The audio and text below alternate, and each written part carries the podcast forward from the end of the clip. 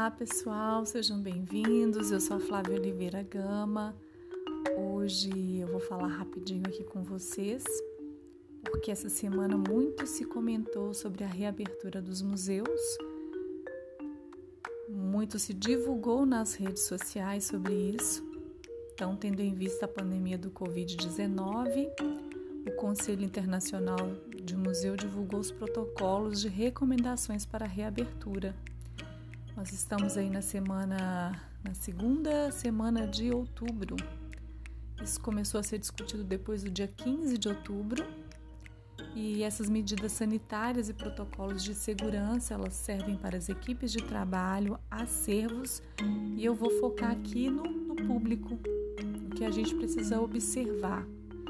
Isso é para quem já está se sentindo seguro para visitar os museus.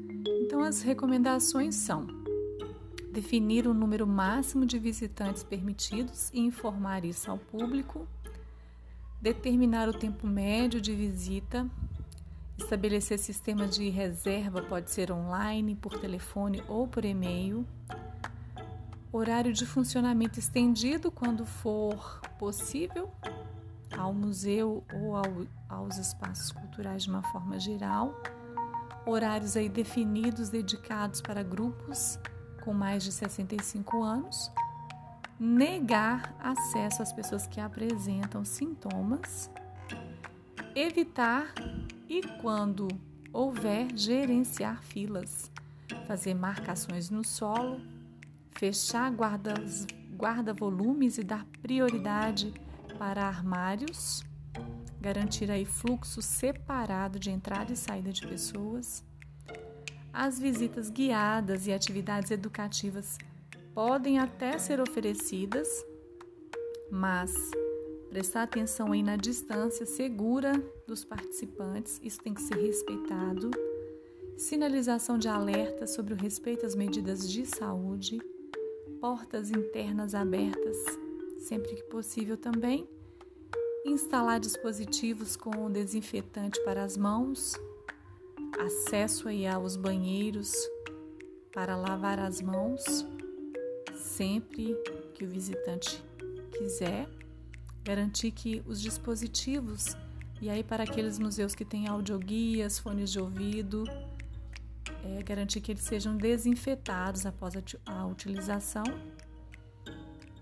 observar a capacidade de público, o número máximo de visitantes e, se houver necessidade, revezamento de turnos de visitação. Distanciamento físico mínimo recomendado pela Organização Mundial de Saúde. O museu tem que analisar e planejar regras de circulação, marcação de piso e barreiras. Ele precisa reavaliar o circuito expositivo a possibilidade unidirecional, porque isso aumenta a capacidade de controle dos públicos. É ruim essa questão de, de, de ser unidirecional. Eu mesmo que gosto de voltar né, aos objetos, voltar ali à exposição que eu mais gostei ou que eu quero tirar alguma dúvida, nesse momento é inviável.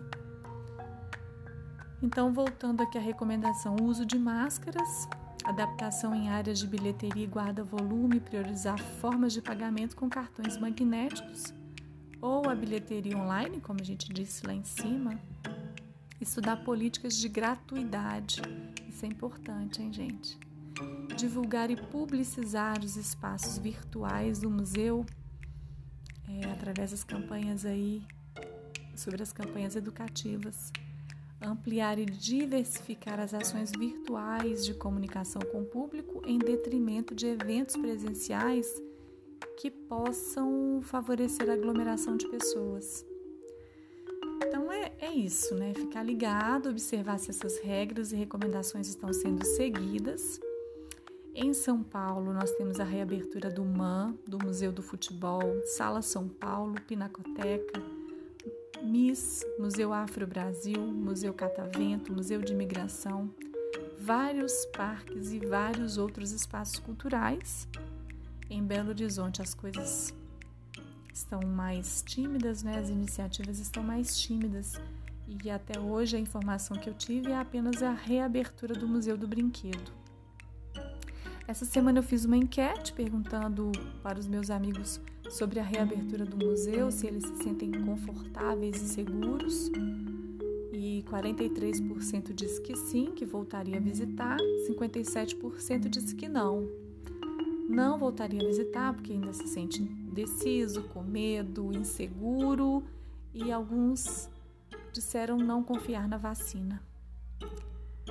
Bom, temos aí alguns desafios pela frente, mas isso é no mundo inteiro, né? o mundo inteiro está enfrentando esse problema.